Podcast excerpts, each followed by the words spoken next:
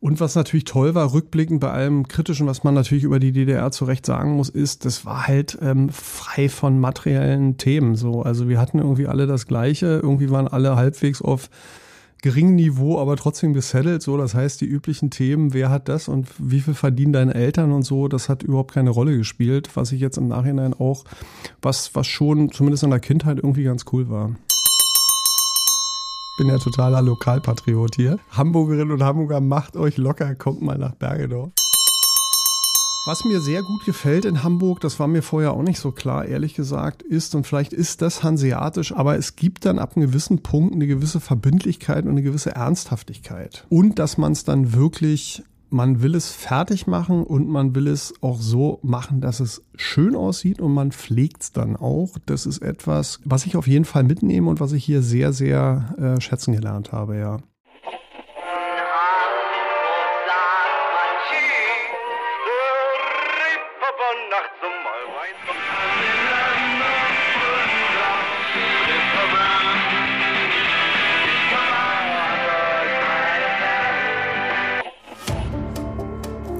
Leute. Das Hamburg-Gespräch mit Lars Meier. Jetzt. Heute bei mir zu Gast ist der Vorstandsvorsitzende der Hamburger Hochbahn, Hendrik Falk. Moin, moin. Moin. Du wurdest am 25. April 1970 in Ostberlin geboren. Nach deinem Abitur hast du Rechtswissenschaften an der Freien Universität Berlin studiert und später als Rechtsanwalt gearbeitet. Du warst Finanzvorstand der Berliner Verkehrsbetriebe, bevor du 2016 den höchsten Posten der Hamburger Hochbahn übernommen hast. Du bist verheiratet, Vater von drei erwachsenen Kindern und lebst in Bergedorf. Zu Beginn deiner Hamburger Zeit hast du gesagt, deine Familie sieht die Zeit hier als Abenteuer. Welchen Titel würdest du dem Abenteuerroman Hamburg über die letzten acht Jahre denn nun geben? Geile Sause. Okay. Möchtest du das noch weiter ausführen? Also, das ist natürlich, also wenn ich zurückblicke, ist es natürlich so, dass wir uns tatsächlich, ähm, meine Frau kommt auch aus Berlin und insofern äh, war das, ist für uns Hamburg das Abenteuer gewesen. Äh, und wir sind natürlich relativ schnell mit Berlin hier konfrontiert worden, weil äh, irgendwie in Hamburg Berlin immer ein Thema ist. Und für uns war aber Hamburg viel spannender, weil wir Hamburg noch nicht kannten und natürlich in Berlin äh, gesettelt waren, unsere Freunde hatten, beruflich links und rechts. Und insofern war tatsächlich unser Weg damals, dass wir gesagt haben, okay, wir entscheiden uns für Bewegung. Ähm, deswegen gehen wir nach Hamburg. Und im Nachhinein würde ich sagen, ähm, es hat super, es war einfach, hat uns alle weitergebracht. Also das ist, glaube ich, wenn ich jetzt auf meine Familie schaue, noch gar nicht so sehr jobmäßig oder professionell, ist es so, dass ähm, wenn man mal umzieht und es mal tut, dann geht man zuerst durch ein Tal, das haben uns alle gesagt, die es gemacht haben, äh, das sind wir auch gegangen. Und äh, wenn du dann Glück hast, und das würde ich sagen, war bei uns der Fall, dann bist du irgendwann äh, aus dem Tal raus und bist viel freier als vorher, weil du merkst, dass Glück nicht davon abhängt, wo du wohnst, sondern äh, wer du bist, dass deine Familie da ist und dass du gute Leute überall treffen kannst. Und äh, das haben wir dann relativ schnell in Hamburg gemerkt. Und deswegen hat es uns freier gemacht, weil wir heute wissen, wir können eigentlich wohnen, wo wir wollen. Irgendwie wird es uns nicht zerreißen und ob wir glücklich werden oder nicht, hängt von uns ab. Und das ist ein tolles Gefühl. Hat dir der Job dabei geholfen? Ich meine, du hast ja schon einen sehr repräsentativen Job, triffst viele Leute, bist anerkannt, die Firma ist anerkannt, beziehungsweise auch Mittelpunkt der Berichterstattung. Ist es etwas, was dich als Person dann auch schneller in diese Stadt reingebracht hat? Man sagt ja immer, dass Neuankömmlinge doch immer große Schwierigkeiten haben in Hamburg, soziale Kontakte zu finden zum Beispiel. Also ich ich würde sagen, jein. Also ähm, es ist mit Sicherheit so, dass man, wenn man hier Chef der Hochbahn wird, dass man anders einfliegt und andere Leute kennenlernt und woanders gleich reinkommt. Gleichzeitig, wenn ich das zum Beispiel matche und äh, so war ja deine Frage gestellt und da will ich auch bleiben, weil das für mich genauso wichtig. Wenn ich jetzt für meine Frau das nehme, war das total schwierig, ne? Weil die, also meine Family ist ein halbes Jahr später nachgezogen, weil die die Schule damals zu Ende gemacht haben. Und für meine Frau war das die Hölle, dass sie überall, ich war schon ein halbes Jahr in der Stadt, überall, wo wir dann aufgetaucht sind, war sie die Frau des Hochbahnchefs. So, das ist überhaupt nicht unsere Art von Beziehung und überhaupt nicht, wie wir das gesehen haben. Und das ist dann wiederum komisch, ehrlicherweise. Aber es ist natürlich objektiv so, dass ich ähm, gleich mit anderen Leuten in Kontakt kam. Gleichzeitig ist es so, ähm, ich, und ich glaube, das hängt gar nicht von der Position ab, sondern das ist auch etwas, was ich äh, festgestellt habe. Du bist halt in einer Stadt, die du nicht kennst, bist du viel, viel offener. So, du gehst ganz offen auf andere zu, bist viel weil du eben noch nicht so festgelegt bist, weil du, also mir ist in Hamburg erst klar geworden, wie eingeschränkt ich in Berlin war, weil ich natürlich hier kannte ich keinen, habe ich auf alle zugegangen und habe mir natürlich fernab des professionellen Einstiegs ausgesucht, mit wem will ich weiter Privatkontakt haben und mit wem nicht. Das hat ja nichts mit dem Job zu tun. Und ich sage mal spaßig, dass ich am Anfang alle Vorurteile abgearbeitet habe, weil natürlich aus Berliner Sicht oder generell, glaube ich, außerhalb Hamburg man denkt, ja, das ist noch eine geschlossene Gesellschaft, Goldknöpfe, Hafen etc. So und ich habe hier zum Glück toi toi toi relativ schnell viele äh, wirklich gute, coole, offene Leute kennengelernt, äh, und zwar unterschiedlicher Altersklassen, Männlein, Weiblein, so, und das hat mir den Einstieg viel, viel einfacher gemacht, auch im Privaten, so. Und das liegt an der Stadt und nicht an dem Job, glaube ich. Jetzt lebst du in Bergedorf, mhm. also äh, viele fahren dann nur zum Schlafen hin, du auch, oder äh, kannst du auch was über das Leben in Bergedorf sagen? Also inzwischen schon. Äh, wir sind nach Bergedorf gezogen und waren, glaube ich, vorher zweimal dort. Die Geschichte dahinter ist die, dass ähm, äh, für mich eigentlich klar war, wir haben in Berlin, haben wir uns bewusst entschieden, in der Innenstadt äh, leben zu wollen äh, und zu bleiben, auch mit Kids. Und äh, dasselbe hatte ich eigentlich in Hamburg vor und meine Frau genauso. So. Und dann kommen aber Kinder ins Spiel, die, als sie dann irgendwie verstanden haben, wir ziehen jetzt um und fangen ein neues Leben an, sie wussten nicht genau wo, aber äh, dann kamen die Wünsche und das waren zwei Wünsche. Also wir würden total gerne mal in einem Haus wohnen, weil das haben wir noch nie gemacht. Wäre überhaupt nicht mein Leben. Ich habe noch nie in einem Haus gewohnt vorher. Und wir hätten gern einen Hund. Und äh, den also Hund. Zur Erklärung, du wolltest jetzt nicht im Zelt weiter wohnen, sondern du hast in einem Einzelhaus gewohnt. Ich dachte, nö, wir haben, also wie man das so macht in Innenstädten, lebt man in, ja. in, in Wohnungen in, äh, genau. in, und dann mit mehreren Parteien in den Häusern. Und den Hund haben wir zum Glück über iPhones abmoderiert dann. Und aber um das Haus sind wir nicht umhin gekommen, äh, was natürlich auf der einen Seite eine totale Luxussituation ist, auf der anderen Seite war es für mich echt eine Herausforderung, weil ich mich damit vorher noch nie beschäftigt habe und das überhaupt nicht äh, unser Lebensstil war. Und mir hat so ein bisschen gezeigt, äh, okay, also ich kann nicht immer nur von allen anderen erwarten, dass sie sich jetzt mitbewegen und wir umziehen, sondern ich muss mich auch selber so ein bisschen locker machen. Und dann hatte ich mit einem Freund aus Berlin, der ähm, aus Hamburg kommt und hier lange äh, dann auch, ähm, äh, auch als er schon älter war, gelebt hat. Mit dem hatte ich so einen Deal, dass ich gesagt habe, du, ich schick dir mal, wenn wir so Bereiche haben, wo wir hinziehen könnten, schicke ich dir wo und du hast irgendwie, ich weiß nicht, ich glaube, wir haben gesagt fünf Worte oder so wo du mir sagen kannst, weil ich natürlich Berlin viel besser kannte, wie das ist. So, und dann habe ich ihm Bergedorf geschickt und dann hat er mir bei Bergedorf hat er mir zurückgeschrieben, ist wie Spandau. Und äh, wenn man Spandau kennt, stimmt das auch, weil natürlich auch die Spandauerinnen und Spandauer sagen, dass sie in die Stadt fahren. Damit meinen die, dass sie in die Innenstadt von Spandau fahren. Das macht äh, der Bergedorfer, die Bergedorferin auch. Und nach Hamburg fährt man äh, dann so. Insofern passte das so. Und wir haben uns dann entschieden und gesagt, oh, komm, das machen wir. So, ohne dass wir wussten, worauf wir uns da einlassen und äh, sind ehrlicherweise damit auch ganz glücklich geworden, weil meine Kids fanden das super. So, die haben sich auch, wie das immer so ist, man macht sich über die Kinder Gedanken und äh, das Problem sind eigentlich die Alten, weil wir müssen da andocken ähm, und äh, waren da jetzt acht oder sieben Jahre in Summe und wissen jetzt, meine Frau und ich, wir sind schon Innenstädter. Das heißt, wir wären auch, wenn wir jetzt in Hamburg geblieben wären, wären wir in die Innenstadt gezogen hier. Ähm, aber es war eine tolle Zeit und ich weiß jetzt, wie es ist, in einem Haus zu wohnen. Zur Erklärung für die, die es nicht wissen, du beendest deinen Job hier bei der Hamburger Hochbahn und wirst Chef bei den Berliner Verkehrsbetrieben. Das heißt, dein Abenteuer ist dann nach fast acht Jahren zu Ende. Wenn du das damals als Abenteuer äh, beschrieben hast, war das eigentlich damals schon klar, dass, also ich würde in der Definition sagen, dass ein Abenteuer einen Anfang und Ende hat, dass das klar war, dass es auch nur so ein Ausflug wird, dass du irgendwann wieder auch beruflich noch wieder nach Berlin zurückgehst? Also würde ich sagen, nein, weil es so ist. Also ich bin, wenn man mich kennt, ich bin jetzt nicht der Typ, der irgendwie, ich bin nicht nach Hamburg gekommen, um zu sagen, super, ich mache das jetzt zwei Stationen. Es sind auch acht Jahre dann in Summe. Mhm. Also das heißt, ich erfülle meinen Vertrag hier bis Ende des Jahres anderes, äh, ähm, wie man das so macht, so und das ist mir auch wichtig. Und äh, das ist ja jetzt keine kein Hopping und keine kurze Station so. Und ich habe mir auch vorstellen können, so war das auch angelegt. Mal sehen, wo die Reise hinführt äh, jetzt an, bis an mein berufliches Ende quasi, wenn man das so ausdrücken will, in Hamburg zu bleiben. Also da steckte jetzt nichts weiter hinter.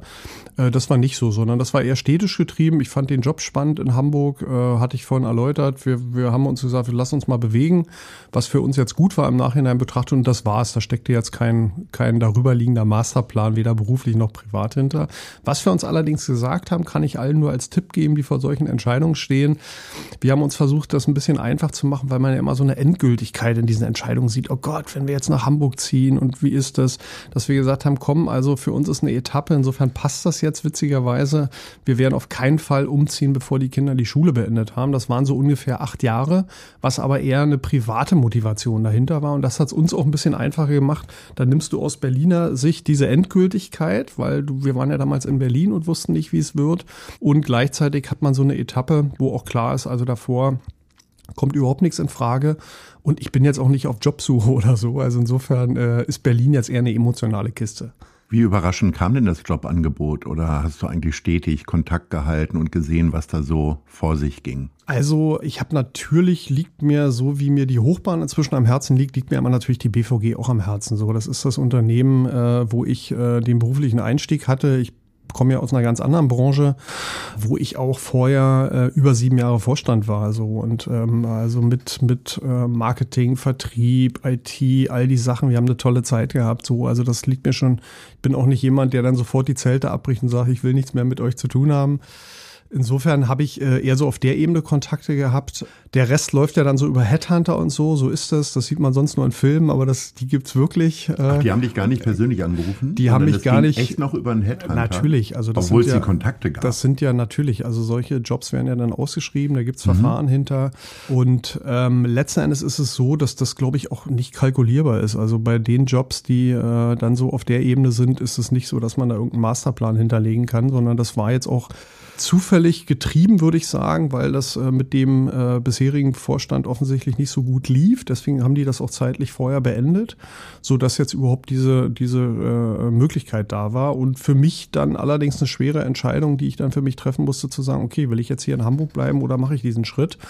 Und wie gesagt, äh, es ist reine Emotion. So ist meine Heimatstadt. Dann, äh, meine Eltern werden auch nicht jünger. Irgendwie habe ich auch das Gefühl, acht Jahre Hochbahn, wir haben hier echt was gerockt.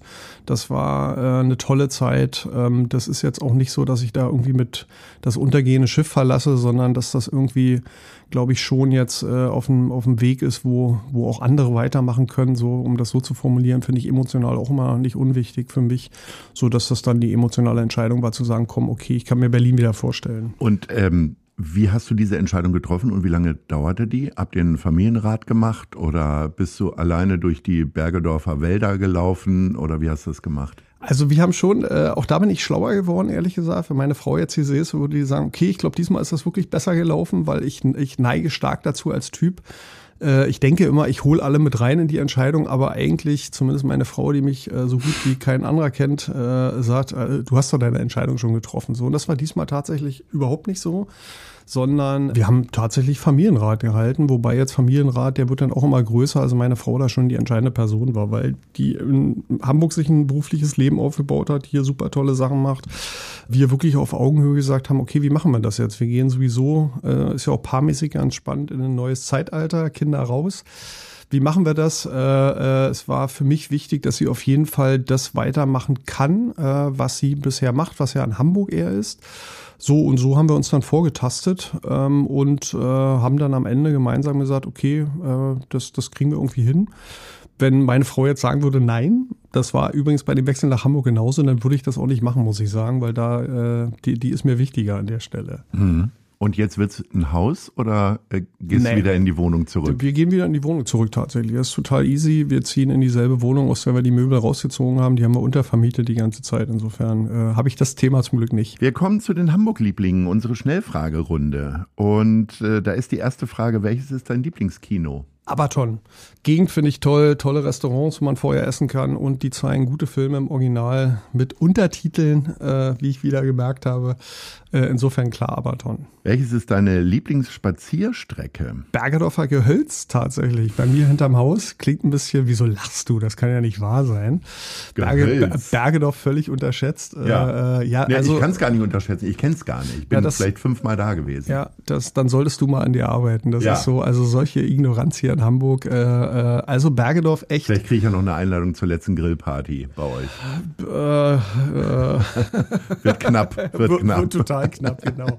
ja, genau. Also äh, bei uns dahinter spazieren gehen toll. Gerade während Corona muss ich echt sagen. Also da war ich echt froh, äh, äh dort zu leben. Äh, wenn ich meine ganzen Freunde in den Innenstädten dieser Welt sehe, dann war das, äh, war das schon ganz gut am Rand zu leben. Also insofern Bergedorfer Geholz, ganz klar. Gehölz. Welche Bus- oder Bahnstrecke ist deine Lieblingsroute in Hamburg? Ganz klar, ich bin ja großer S-Bahn-Verfechter bin auch großer Fürsprecher bei aller Kritik, die es immer gibt. Und das ist bei mir natürlich klar die S21, weil die bringt mich tagtäglich in die Innenstadt und zu meinem Job. Also insofern, die fährt auch super regelmäßig. Erste digitalisierte S-Bahn-Strecke Deutschlands. Also mehr geht nicht. Welcher ist dein Lieblingsweihnachtsmarkt in Hamburg? Überraschung, Überraschung, auch der Bergedorf, weil ich habe mir mehrere angesehen.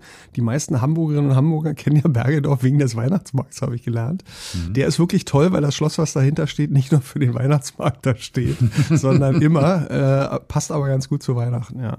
Welche ist deine Lieblingsbrücke? Auch wieder Bergedorf. Ich bin ja totaler Lokalpatriot hier. Es ist das Bergedorf-Gespräch hier heute mit absolut, dir. Genau. Hamburgerinnen und Hamburger, macht euch locker, kommt mal nach Bergedorf. Ja. Äh, da gibt's eine Hochzeitsbrücke, die ist total süß. Äh, gibt ja so ein ganz altes, tolles Schloss da und darum, ringsherum ist so ein kleiner kleiner Flussbach, wie man ihn nennen möchte. Und dann gibt es eine kleine Brücke, die heißt tatsächlich Hochzeitsbrücke, wo dann auch so Schlösser dranhängen und so. Und die ist ganz schön, wenn man da spaziert. Also insofern äh, mag ich die mehr als all die anderen, die alle anderen immer aufzählen. Ja. Kommen wir mal ganz zum Anfang von dir. Also, äh, wir gehen in die 70er Jahre zurück. Du bist in Ostberlin geboren und aufgewachsen. Was sind denn so deine Kindheitserinnerungen? Na, ähm, Ich finde ja Ostberlin schon mal super. Du meinst Berlin, die Hauptstadt der DDR. DDR, für die, die es nicht wissen, Deutsche Demokratische klassische Republik. Wessi-Sicht von es mir. Gab ein, ja, da können wir viel drüber reden, genau. Mhm. Das ist eine ganz spannende Thematik sagen wir mal, rückblickend geht's mir mal so, ich fange mal mit dem Negativen an. Äh, wenn ich heute so Bilder aus den 70er Jahren Ostberlin sehe, dann sieht das total schwarz-weiß aus, wo ich immer denke, mein Gott, wann ist das in den 40er Jahren? Nein, es sind tatsächlich die 70er. Woran lag das, habe ich im Nachhinein festgestellt. Es gab zum Beispiel keine Straßenwerbung. Ich glaube, dass das bei aller Kritik, die man da haben kann, aber das dann doch irgendwie dazu beiträgt, dass das eher äh, farblos aussah. Äh, meine Kindheit war toll. Also ich habe ganz viel Sport gemacht. Ich wollte Olympiasieger im Volleyball werden. Und der erste große Bruch kam dann, als ich äh, habe dann Leistungssport gemacht quasi und konnte dann aber nicht auf die Sportschule gehen, weil ich Asthma habe. Mhm. Äh, Im Nachhinein muss ich sagen, weil ich auch einige Freunde habe, die da waren, war das, glaube ich, ganz gut. Aber ähm, insofern äh, große Freiheit, ähm, viel Sport, Schule lief so nebenher. Was ich auch festgestellt habe äh, über meine Kids, das Schulsystem war ja ein anderes. Das heißt, ich war von der ersten Klasse, von mit sechs, glaube ich, eingeschult, bis zur zehnten Klasse, also bis 16, äh, in derselben Klasse. So, und das heißt natürlich, äh, ich habe das große Glück gehabt, was ich als großes Glück heute ansehe. Ich wusste irgendwie von Anfang an, dass ich ganz gut bei bin. Und äh, weil ja ähm, so über Schulwechsel, man muss sich neu zurechtfinden etc., das läuft ja mal so und mal so. So, das heißt, das hat, glaube ich, irgendwie zu meiner zu meiner Bewusstseinsbildung und Selbstbewusstseinsbildung irgendwie ganz gut beigetragen. Und, und was natürlich toll war, rückblickend bei allem Kritischen, was man natürlich über die DDR zu Recht sagen muss, ist, das war halt ähm, frei von materiellen Themen. So, also wir hatten irgendwie alle das Gleiche, irgendwie waren alle halbwegs auf geringen Niveau, aber trotzdem gesettelt. So, das heißt, die üblichen Themen, wer hat das und wie viel verdienen deine Eltern und so, das hat überhaupt keine Rolle gespielt, was ich jetzt im Nachhinein auch, was, was schon zumindest in der Kindheit irgendwie ganz cool war. Hat dir trotzdem was gefehlt im Nachhinein, was du so festgestellt hast, wenn du jetzt mit Kolleginnen und Kollegen dich unterhältst, wie deren Jugend verlaufen ist? Was, äh, keine Ahnung, ob das jetzt Versorgung von Lebensmitteln waren oder dass man ewig auf Wohnungen oder Autos warten musste, wie auch immer. Also als Kind überhaupt nicht. Ähm, ich habe auch, was ich nicht vergessen darf zu sagen, ich habe natürlich das große Glück, was glaube ich gesellschaftsunabhängig ist, äh, also unabhängig von der Gesellschaftsform. Meine Eltern sind immer noch verheiratet und lieben sich immer noch. Das heißt, ich musste mir nie Gedanken machen, wie es eigentlich da aussieht, äh, was natürlich auch nicht so äh, das Allerschlechteste ist. Würde ich sagen, nicht. Also ich habe ja dann, jetzt nehme ich wahrscheinlich deine nächste Frage vorweg, aber irgendwie macht ja meine Biografie aus, dass ich irgendwie so als Ossi immer der Erste in den ganzen Westgefilden war, weil ich ja dann 1990, äh, als die Mauer aufging, relativ schnell angefangen habe, an der FU zu studieren, also in Westberlin. Und dementsprechend habe ich da wirklich, bin ich eins zu eins Zeitzeuge für die Themen, wie ist denn das eigentlich in dem ganzen Vergleich und sprachlich und hoch und runter.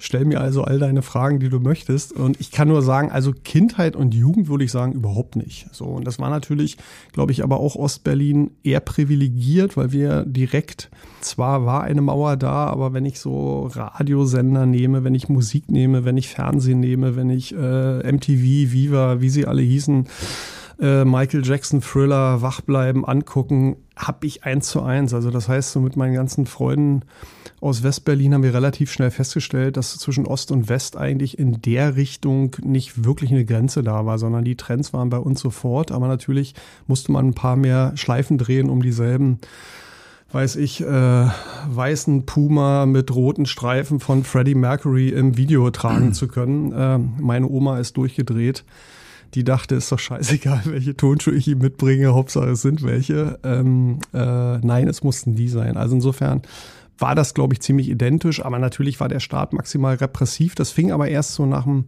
nach dem Abi an, würde ich sagen, dass das so richtig ernst geworden wäre, nach meiner Erinnerung. Und dann war es ja für dich schon quasi vorbei.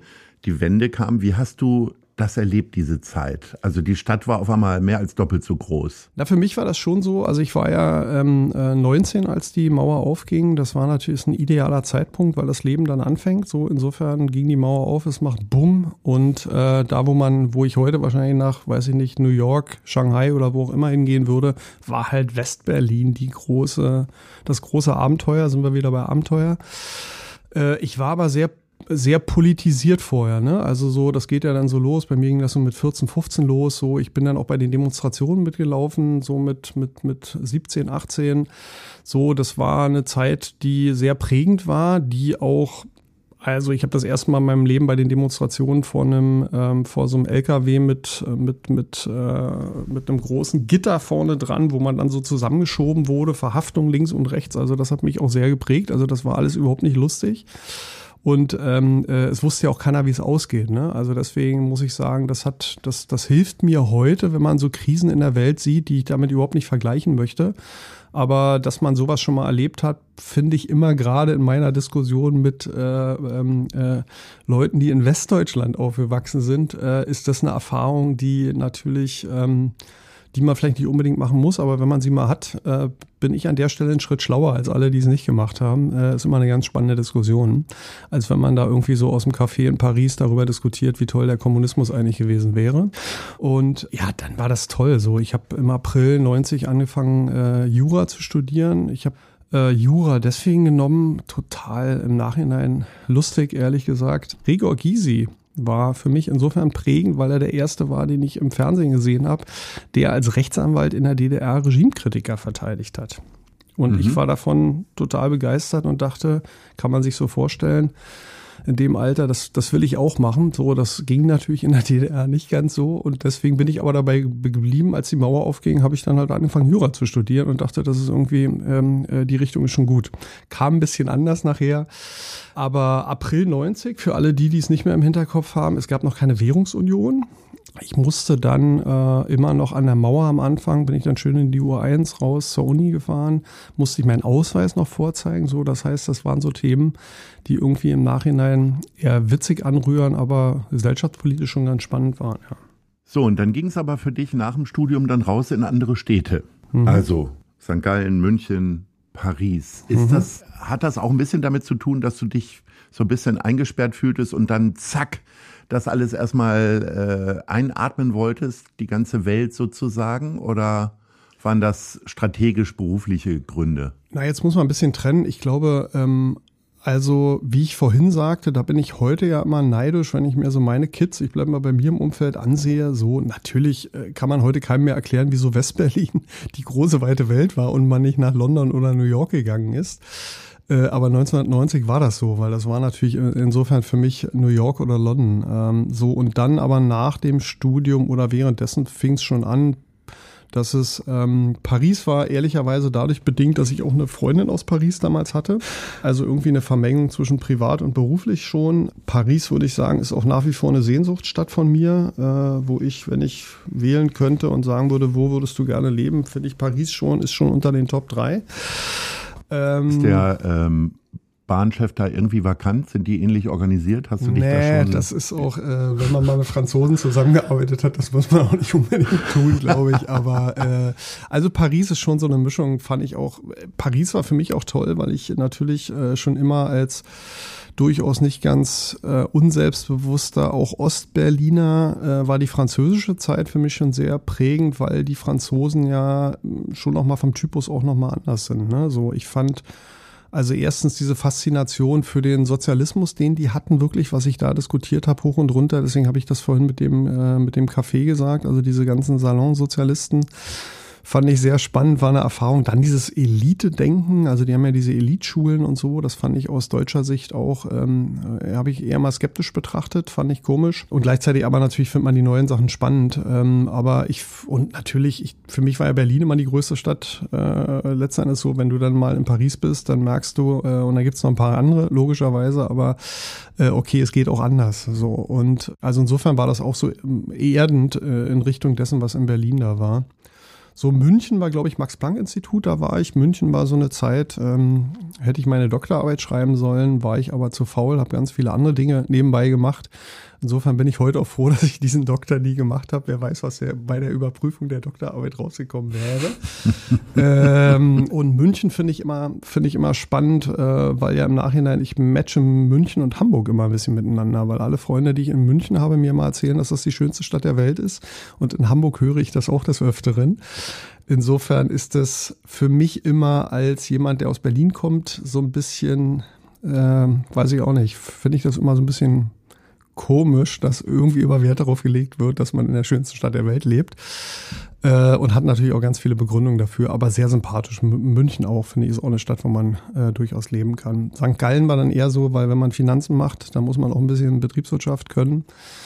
Schönen Gruß an alle, die BWL machen. Ich fand ja BWL immer viel einfacher als Jura. Also insofern würde ich erst Jura studieren, BWL kriegt man dann schon hin und beide Themen sind aber super kreativ. Also insofern habe ich äh, sowohl das Anwaltsdasein als auch das Finanzvorstandsdasein immer vor allen Dingen als sehr kreativ angesehen. Das ist auch das, was mir Spaß macht bei dem bei den beiden Themen, aber du guckst mich so an, als ob das total langweilig ist, weil B Nö. BWL und Jura, mein Gott, ähm, aber das ja, ist Ich habe totalen Respekt, wie man sich schon, durch so ein Studium cool, quälen ja. kann und dann noch freiwillig auch noch Finanzen machen kann. Ist interessant. Naja gut, äh, Geld regiert die Welt, ne? Geld ist in Unternehmen wichtig. Ähm, äh, du führst auch ein kleines Unternehmen, du weißt, äh, wie das geht. Und ähm, ich finde ja aber, wie gesagt, wenn man das mal begriffen hat, deswegen fand ich das sowohl als Anwalt, fand ich immer die, die kreativen Dinge, die, die es spannend gemacht haben. Ähm, äh, und bei einem Jahresabschluss ist halt, ist halt dann doch keine Naturwissenschaft und nicht eins plus eins ist gleich zwei, wie man so denken mag, sondern da geht halt eine Menge, wenn man das kann.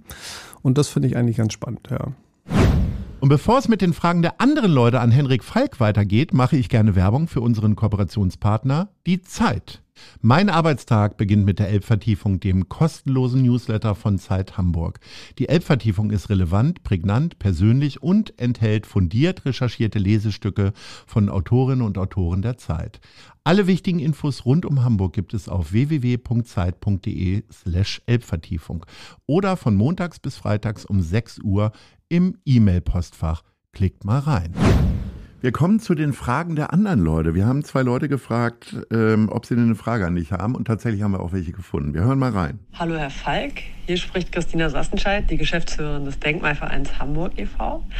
Ähm, mich würde mal interessieren, welche Ihrer denkmalgeschützten U-Bahn-Stationen Sie besonders gerne mögen und warum. Okay. Welche sind denkmalgeschützt, habe ich mich gefragt, als ich die Frage Das ist ehrlich habe. gesagt eine gute Frage. Also ja. ich würde lügen, wenn ich jetzt äh, oder vorgaukeln, dass ich jetzt genau wüsste, welche alle denkmalgeschützt sind und welche nicht. Also was ich eher so aus dem Innenleben der Hochbahn berichten kann, ist, dass wir tatsächlich jemand beschäftigen, der sich sowohl um die Denkmalpflege kümmert, als auch um die historische Aufarbeitung und das Archiv. So, und was ich zum Beispiel in spannender Erinnerung habe, und ich weiß jetzt gar nicht, ob es an der Stelle denkmalgeschützt ist oder nicht, ist aber, vielleicht um das zu nehmen, dass wir spannende Diskussionen haben, weil immer wieder zum Beispiel zuletzt am Jungfernstieg so ähm, Kunstwerke oder Denkmäler, ich nenne es mal so, auftauchen, wo dann äh, von außen die Frage herangetragen wird, manchmal aus dem politischen Raum, manchmal aber auch aus der Zivilgesellschaft, was ist denn das eigentlich? Das ist doch 1900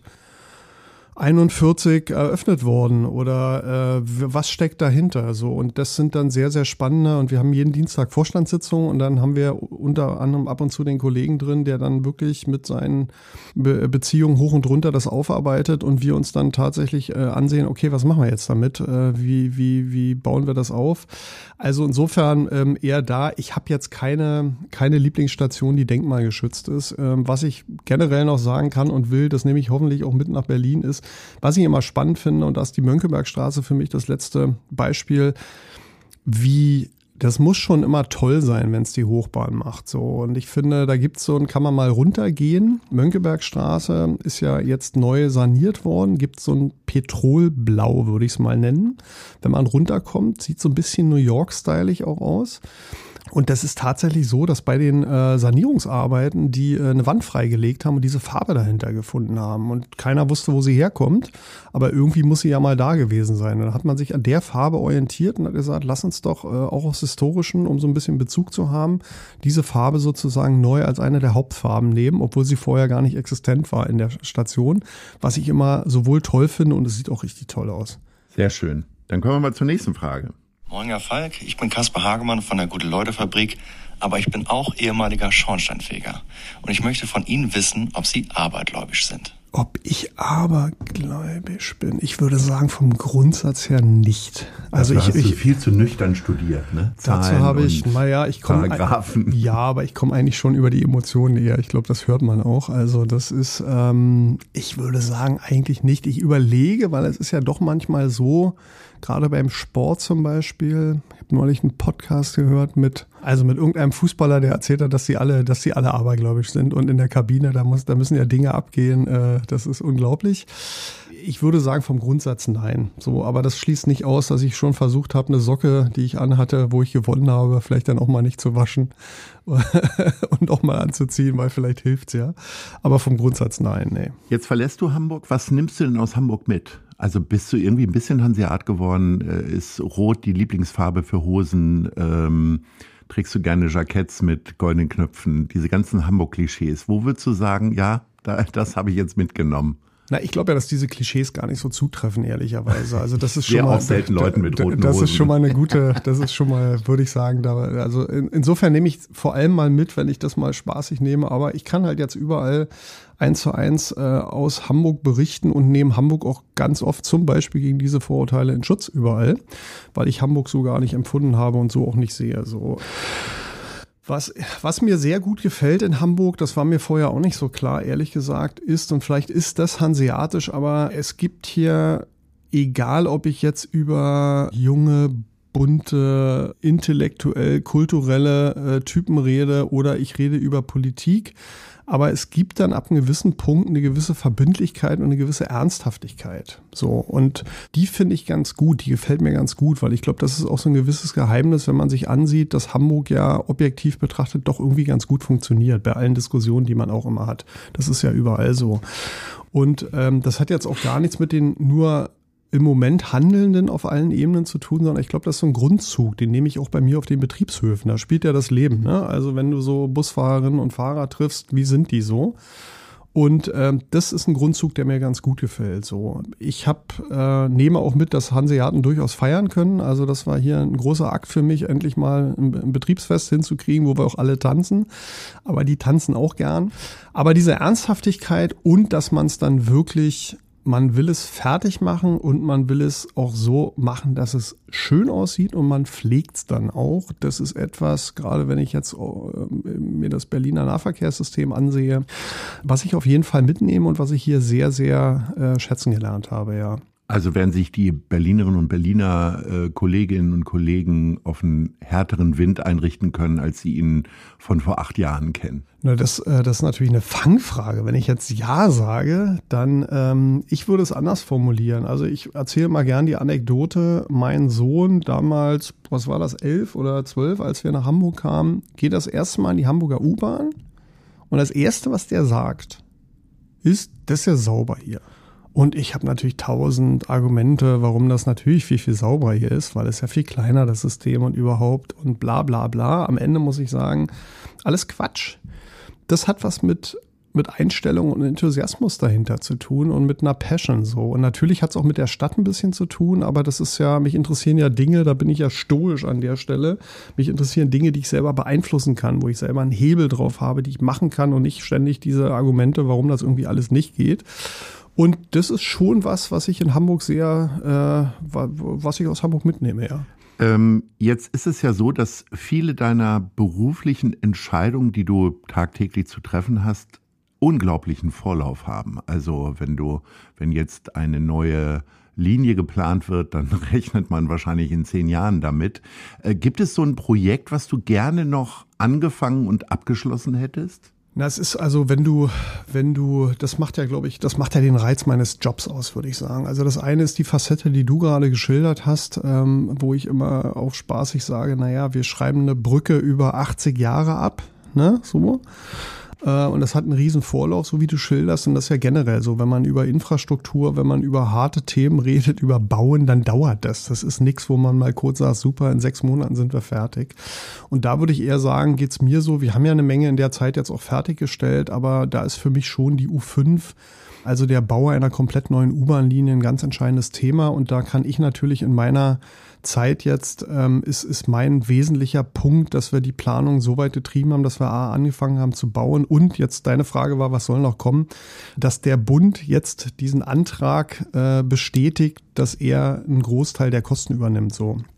Und da gehe ich stark davon aus, dass das bis zum Ende des Jahres auch noch erfolgt. Und das ist sozusagen dann mein Stück der Wegstrecke für die U5, die ja das größte innerstädtische Infrastrukturprojekt Deutschlands ist. Das muss man immer im Hinterkopf haben. Wir reden hier über eine Riesendimension und eine große Bedeutung für Deutschland so. Und das ist schon ein Punkt, den ich dieses Jahr unbedingt noch fertigstellen will. Gleichzeitig ist es so, dass natürlich ähm, und das meine ich mit der Bandbreite. Wir sind ja auch, äh, mich interessiert, äh, autonomes Fahren, Plattformen etc. So. Und bei den Themen, die wir plattformmäßig aufgebaut haben, ist ja die Zielstellung eher gewesen, äh, ein Team und eine, eine Arbeitsform zu finden, die eben nicht infrastrukturell ist und wir machen mal ein Update nächst in zwölf Monaten, sondern im Prinzip äh, genauso zu arbeiten wie die Profis da draußen und äh, in der Lage zu sein, alle 14 Tage bis vier Wochen ein Update zu fahren und äh, neue Integrationen vorzunehmen. So, und das bedingt natürlich eine ganz andere Unternehmenskultur, eine ganz andere Herangehensweise. Und beides zu vereinen unter einem Dach finde ich super spannend. Ähm, Gibt es auch nicht viele Jobs, wo das so ist, ehrlich gesagt. Deswegen mache ich das total gerne, was ich mache. Jetzt äh, hast du als Chef eines städtischen Betriebes sehr viel mit Politik zu tun, mit den obersten Repräsentanten. Und die Politik im Allgemeinen wird Thema sehr gelobt in diesen Gesprächen. Gibt es aber trotzdem etwas, wo du sagst, das hätte ich mir im Nachhinein anders gewünscht oder besser oder schneller oder du kannst jetzt mal einmal Kritik äußern?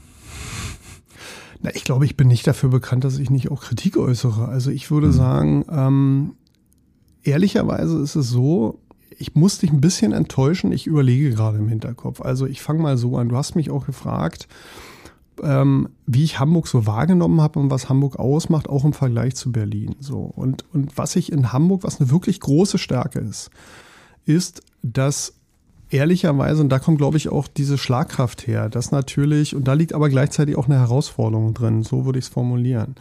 Also, dass du kurze Wege hast, dass du die Leute kennst und dass letzten Endes dann auch Entscheidungen relativ schnell in einem kleinen Kreise getroffen werden können, die dann eine große Bedeutung haben, so und nicht Milliarden Diskussionen links, rechts, oben, unten und du drehst Schleifen. Und das ist ja teilweise durchaus zu Recht, wie ich finde, dass die Kritik, die man unter anderem gegenüber Berlin äußern kann, dass man teilweise gar nicht weiß, wer ist jetzt eigentlich wofür zuständig. Also wie, wie machst du das eigentlich so? Und das finde ich in Hamburg ist eine große Stärke. So gleichzeitig ist es aber so, dass natürlich, und da muss Hamburg halt aufpassen, das, äh, und das würde ich sagen, das ist eher eine Beschreibung, dass natürlich diese Stärke auch zur Schwäche werden kann, weil wenn du Diskussionen abwirkst, wenn es immer die gleichen Leute sind, die entscheiden, wenn es nur ein kleiner Kreis ist, dann ist das natürlich auch für die Demokratie ein Thema, wo man schauen muss. Und man muss aufpassen, äh, die Tendenzen sehe ich gerade nicht, aber dass es so ist, dass man nicht nur einer Stimme folgt, so, sondern man muss auch, gerade wenn Leute länger an der Macht sind, muss es trotzdem links und rechts Leute geben, die die challengen. So, das ist in Unternehmen so, das ist bei Bürgermeistern so und das ist auch bei Kanzlerinnen und Kanzlern so. Also wer sitzt da und sagt, sehe ich jetzt aber anders, lass uns das diskutieren. Und das ist immer eine Herausforderung bei kleinen Zirkeln, die eine Stärke haben, aber die natürlich am Ende dann irgendwann, und so ist es in Unternehmen auch, deswegen ist vielleicht ein Zeitpunkt, damit will ich jetzt meinen Weggang nicht rechtfertigen, aber ich war immer der Meinung, also 20 Jahre jetzt Vorstandsvorsitzender zu sein, kann man machen, kann auch ganz gut sein oder 30, ähm, wäre aber nicht mein Bild davon. So, ich glaube schon, dass es in gewissen Zyklen ganz gut ist, dann auch äh, durchzumodellieren, neue Gedanken reinzuholen und wenn ich halt trotzdem dieselbe Person bin, dann muss ich dafür sorgen, dass ich solche Leute um mich habe. So und das ist bei kleinen Zirkeln immer eine große Herausforderung äh, und da bin ich, bin ich gespannt, wie es in Hamburg weitergeht. Ist es denn für dich die größte Herausforderung, äh, dich jetzt auf diese Zustände der Berliner Politik wieder einzulassen? Weil das ist ja nichts, was eine Aktualität hat, sondern da spricht man ja immer drüber, dass Berlin eben nicht so gut organisiert ist, dass Verantwortungen weggeschoben werden. Das hat ja überhaupt nichts mit Parteifarben oder so zu tun. Bist du bereit, das jetzt endlich zu ändern für Berlin? Also ich, ähm, äh, es ist ja, sag mal so, was ich jetzt auch gelernt habe, ist, dass natürlich in dem Moment, wo du da drin sitzt, äh, also als ich in Berlin war, habe ich das so gar nicht gesehen. So und fand das immer ganz komisch. So, jetzt war ich eine Weile aus Berlin raus und finde manchmal die Kritik an Berlin schon sehr monoton und sehr überzogen, weil du ja den Eindruck hast, okay, also letztendlich in jeder Diskussion, selbst wenn man über was Positives redet und ich meine, hey, es, kein Mensch, ich kenne zumindest keinen, der ernsthaft und kein Nee, die ernsthaft sagt, okay, also Berlin ist für Deutschland schon sehr, sehr wichtig, weil es die einzige Weltstadt ist, die wir haben, äh, die einen internationalen Ruf hat und die natürlich auch das Bild nach draußen darstellt. So, das heißt, du kannst ja hinfahren. Ich meine, wird dir auch nicht anders gehen. Das ist Berlin kennen irgendwie alle. So, das heißt, also wenn ich diese Verantwortung übernehme, da finde ich es immer ein bisschen einfach, dass bei durchaus positiven Diskussionen am Ende man immer beim Flughafen landet. Ja, so, wo man sagen muss, ähm, äh, jetzt auf mich bezogen ist es so, also ich habe meine Entscheidung getroffen, unabhängig von irgendwelchen politischen Rahmenbedingungen weil dazu bin ich inzwischen äh, zu lange im Geschäft, um es mal so zu formulieren. Also diesmal hat dich nicht der äh, Bürgermeister angerufen, um dich nach Berlin nee, zu Nee, das ist ja das ist gar nicht der Punkt. Ich bin eher dabei, natürlich interessieren mich auch die Personen, die es machen und die es auch jetzt machen, sondern äh, mir geht's eher darum, ich weiß ganz genau, dass ich diese Rahmenbedingungen nicht, im, die kann ich selber gar nicht steuern. So, Ich habe inzwischen mit so vielen ähm, Aufsichtsräten, Aufsichtsratsvorsitzenden zusammenarbeiten müssen, regierenden Bürgermeistern, Bürgermeisterinnen links und rechts, dass ich weiß, also das ist eine Rahmenbedingung, die habe ich nicht in der Hand, sondern die muss ich dann, wenn sie dann da ist, modellieren. Und als Beispiel dann das zu nehmen, während meiner Bestellung in Berlin ist, hat ja gerade eine Neuwahl stattgefunden. So, das heißt also, äh, das war genau der Zeitpunkt. Äh, ich glaube, der letzte, die letzte Amtshandlung, wenn ich richtig informiert bin, der letzten Regierung, aber in Abstimmung mit der neuen Regierung war unter anderem die, die Unterzeichnung meines Vertrages in Berlin. So, also das heißt, ähm, davon, davon mache, habe ich meine Entscheidung äh, losgelöst. So, nichtsdestotrotz ist es so, trete ich schon an, das habe ich in Berlin so gemacht, das habe ich in Hamburg so gemacht und da werde ich mich auch nicht ändern, dass ich ja unter anderem dafür meinen Job so interpretiere, dass ich eine professionelle Meinung habe, die eben nicht heißt, liebe Politik, sag mir mal, was ich machen soll, sondern ich gehe in den Diskurs mit meinem Eigentümer äh, und äh, äh, versuche dann auch für meine Meinung einzutreten und weiß aber, manche Entscheidungen kann ich selber treffen, für andere Entscheidungen ist dann halt der oder die Eigentümerin zuständig und das hat bisher aber auch ganz gut funktioniert. Also insofern glaube ich, ähm, holen die mich nicht, damit ich meine Meinung auf einmal ab 1.1. abgebe. Du hast gerade ganz selbstverständlich gesagt, Berlin ist die einzige Weltstadt Deutschlands. Was fehlt Hamburg denn dazu? Weil so gerne würden wir das ja auch sein. Na, ich finde, ich meine, in dem Moment, wo ich es gesagt habe, habe ich es bereut, weil ich wusste, du fragst nach. Ich, äh, ich kann gar nicht genau definieren, was eine Weltstadt ist. Das finde ich immer schwierig. Aber ich habe es so ausgedrückt und das würde ich auch sagen. Also grundsätzlich steht mal eins fest, Städte, die darüber diskutieren, ob sie Weltstädte sind, sind keine Weltstädte. Mehr muss man, glaube ich, dazu nicht sagen. Okay. Das heißt, dieses Selbstverständnis zu sagen, also in Berlin oder Paris oder London diskutiert da gar keiner drüber, das ist total klar. Und gleichzeitig, ich will den Punkt noch nehmen, weil du mir ja vorher erzählt hast, weiß nicht, ob ich das hier sagen darf, wenn nicht, müsste das rausschneiden, dass du in New York gerade warst. Und ich finde zum Beispiel. Das weiß man. Das, das weiß man. Das also in genau. stiller Regelmäßigkeit. Und bei New York äh, ging es mir zum Beispiel auch so, äh, nehme ich meine Frau wieder, weil das, was jetzt kommt, ist von ihr und das fand ich eine gute Umschreibung. So New York ist ja auch so. Also du kannst da wirklich sein, wie du bist. Das interessiert keinen. Du läufst da über die Straße, egal wie du aussiehst, in welchem Zustand du bist, äh, was du machst. Du kannst es tun und man hat den Eindruck, dass es die Leute links und rechts nicht tangiert. Das kann ich übersetzen und das ist ja in Berlin auch so. Und das kann ich übersetzen und ich glaube, das ist vielleicht was, was Weltstädte auch aufmacht. Ich komme gleich zu der Herausforderung dahinter. Die Übersetzung ist, das ist individuelle Freiheit. Das ist wirklich die Freiheit, die man in diesen Städten spürt. So, das ist, ich bin wie ich bin. Ich gehe dahin und ich bin wie ich bin und ich muss mich nicht ändern und ich muss mich nicht anpassen. Und in kleineren oder in den Städten wie Hamburg, München äh, gibt's auch andere, ja äh, ist es so, da kannst du natürlich auch sein, wie du bist. Aber es ist den Leuten nicht egal. Und das ist aber nicht nur negativ. Das kann ich auch übersetzen, ist, man kümmert sich ein bisschen mehr umeinander. Man sorgt ein bisschen mehr füreinander. Man sorgt sich auch mehr um die Stadt. Das finde ich in Hamburg viel, viel stärker als in Berlin. Und das ist nichts Schlechtes. Aber das ist natürlich konträr zu der individuellen Freiheit. Vielleicht gibt es auch eine Definition zu sagen, dass Weltstädte diese individuelle Freiheit haben. Das hat aber viele negative Seiten. Deswegen ist es vielleicht für Hamburg gar nicht, gar keine schlechte Nachricht, keine Weltstadt zu sein an der Stelle. Also hört auf darüber zu diskutieren, freut euch, dass er in dieser tollen Stadt lebt und gut ist. Worauf freust du dich denn in Berlin tatsächlich am meisten? Also für deinen persönlichen Horizont, für dein Freizeitverhalten, wie auch immer? Na, ich, also das merke ich jetzt schon stark. Ich weiß nicht, viele, die mal weg waren von der, von, von der Heimatstadt, wenn ich das mal so formuliere, können das vielleicht nachvollziehen, dass wenn man zurückkommt, inzwischen bin ich auch wieder bereit dafür. Das, das war eine Zeit lang nicht so, weil da fand ich Hamburg so, da wäre ich nicht zurück nach Berlin gegangen, muss ich sagen, dass es so ist. Äh, ich bin jetzt einfach wieder bereiter dafür. So, ich freue mich auf Familie, meine Eltern leben da, meine Schwester lebt da. So, die kann ich dann wieder viel, viel öfter sehen. Äh, ähm, ich habe meine Freunde, die ich natürlich jetzt Hamburg, Berlin ist jetzt nicht die Welt Welt kann man machen, aber es hat einfach eine andere Selbstverständlichkeit. So, ich freue mich, das haben wir in Hamburg irgendwie nicht hinbekommen. Wir wohnen ja da so im so Tiergarten so, wenn man das so kennt, Tiergarten kennen irgendwie alle so, also die, die Ecke dort.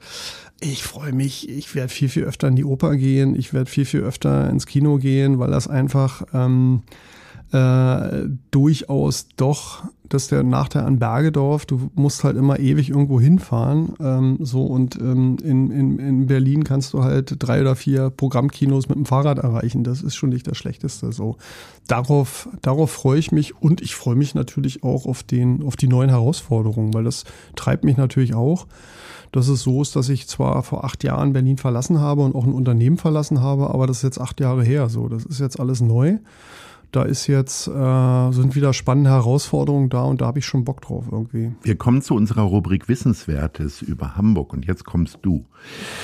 2023 waren in Hamburg 813.000 Autos registriert. Was ist dein Traumauto? Was mein Traumauto ist, mhm.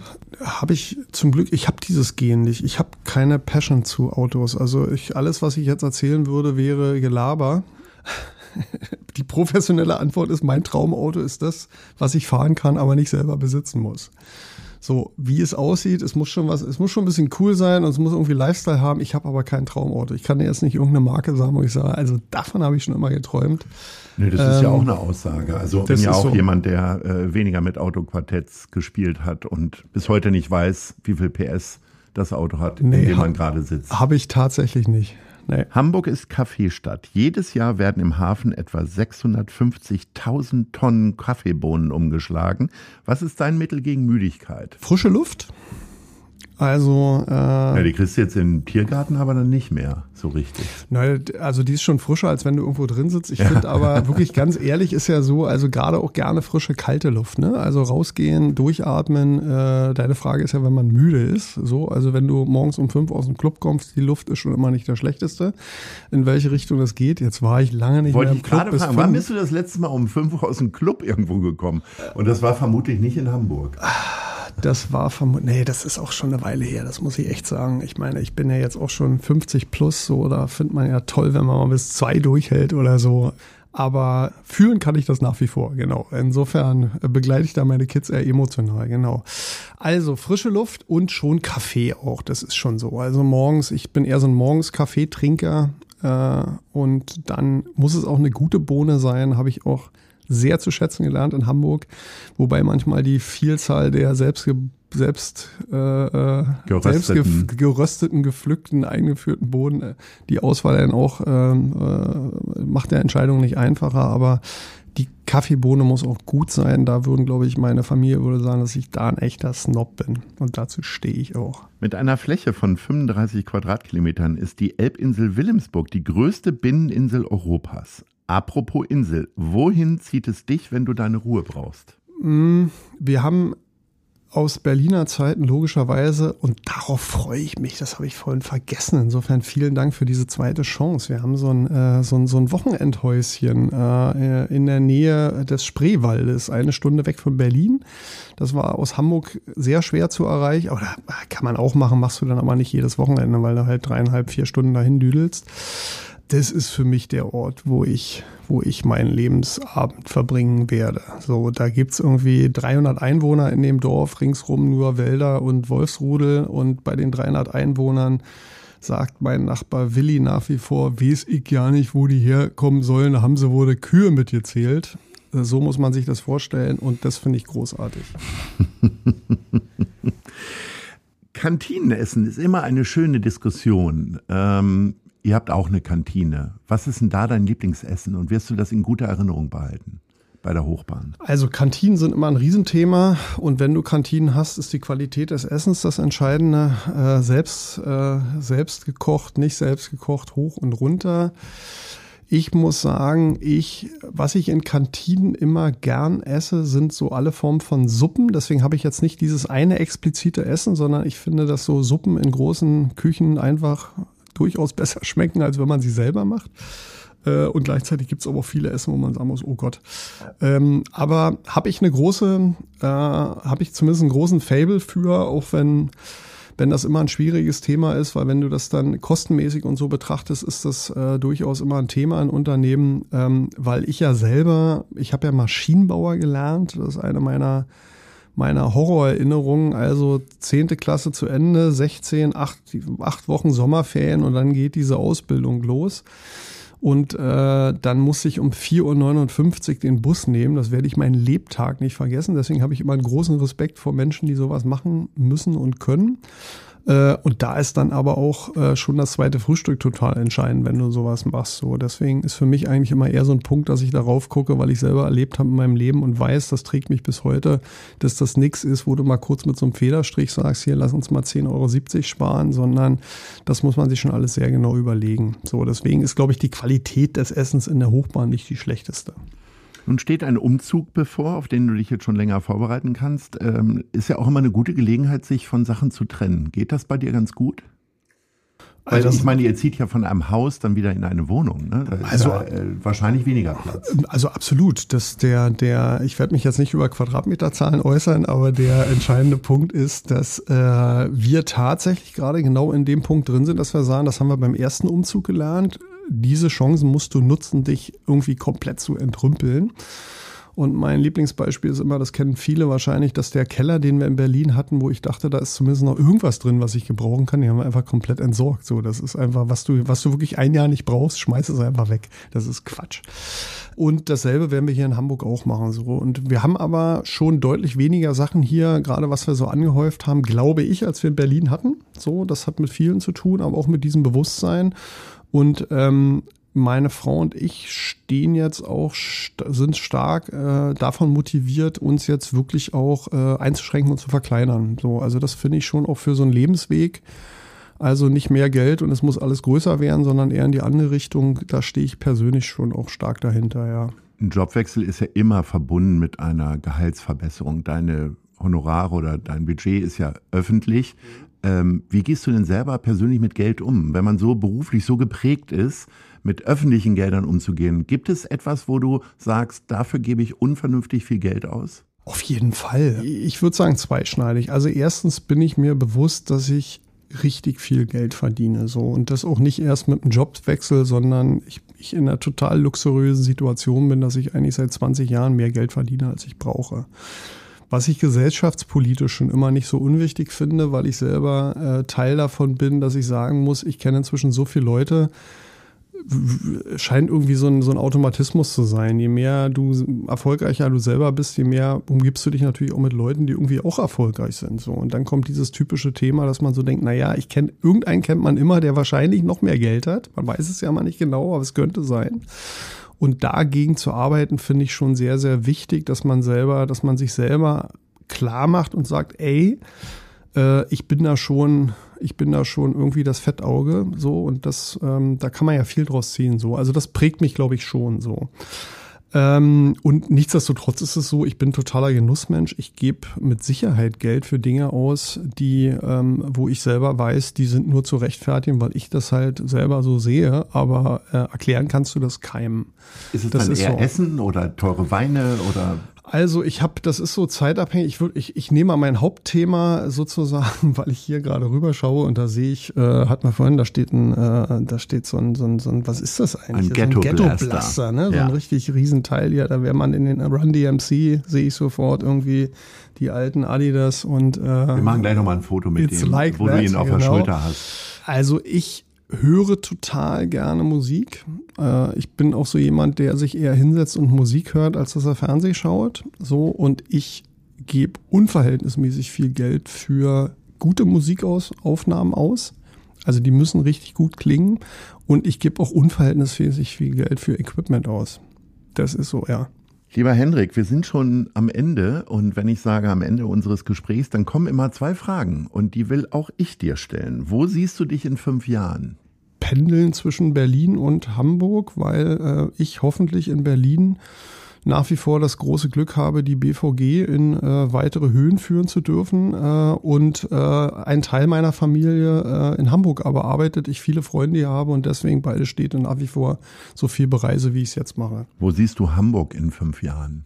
Also ich sehe Hamburg in fünf Jahren nach wie vor als eine Stadt, die gesellschaftlich, aber auch wirtschaftlich erfolgreich ist. Äh, Das vergessen viele, die hier in Hamburg schon immer waren, dass ganz Deutschland auf Hamburg mit diesem Blick schaut und eine gewisse Stabilität und Konstanz ausstrahlt, äh, äh, ähm, auch was gerade so die ja durchaus gesellschaftlich unruhigen Zeiten, in denen wir uns bewegen, ist das, glaube ich, wichtig, dass man auch gute Modelle sieht, dass man stabile Wahlergebnisse hat und dass irgendwie, äh, dass man dahinter sehen kann, okay, da ist eine Stadt, die ist wirtschaftlich erfolgreich, die ist gesellschaftlich offen und äh, die steht für eine Weltoffenheit äh, bei all den Unruhen, die da draußen sind und versucht, äh, äh, Flüchtlingsströme gut und offen zu organisieren. Ich will es mal so formulieren. Und das dafür steht für mich Hamburg auch ehrlicherweise.